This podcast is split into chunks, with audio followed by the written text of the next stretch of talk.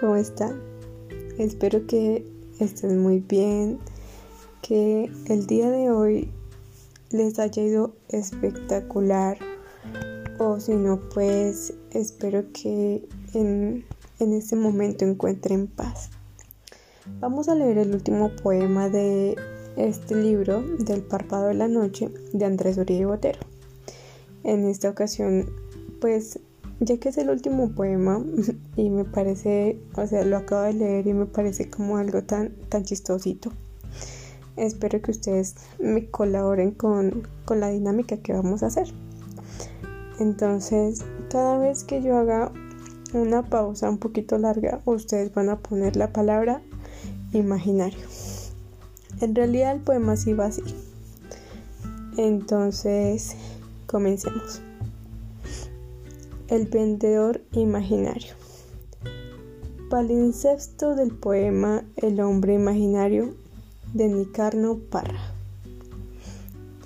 El asesor inmobiliario imaginario trabaja en una oficina imaginaria, rodeado de edificios imaginarios construidos en una ciudad imaginaria, de paredes imaginarias, cuelgan cuadros imaginarios de apartamentos y casas imaginarias que vendió el vendedor imaginario.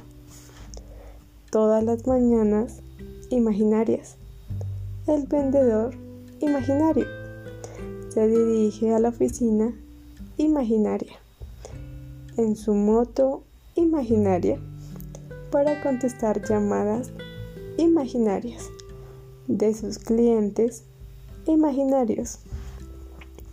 Después de concretar citas imaginarias en barrios imaginarios, de propiedades con precios imaginarios, el vendedor imaginario se reúne con compradores imaginarios qué felices compran casas imaginarias para disfrutar de una felicidad imaginaria con sus familias imaginarias.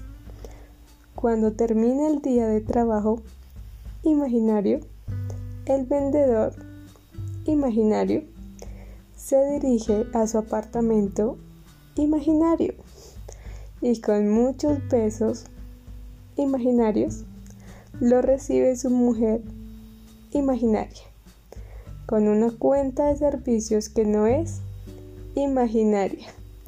Espero que lo hayan disfrutado. Créanme que para mí fue muy chistoso leerlo.